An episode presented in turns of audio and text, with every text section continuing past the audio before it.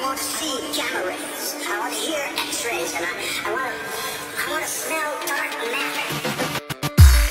I want to reach out with something other than these prehensile paws and feel the soul system overflowing.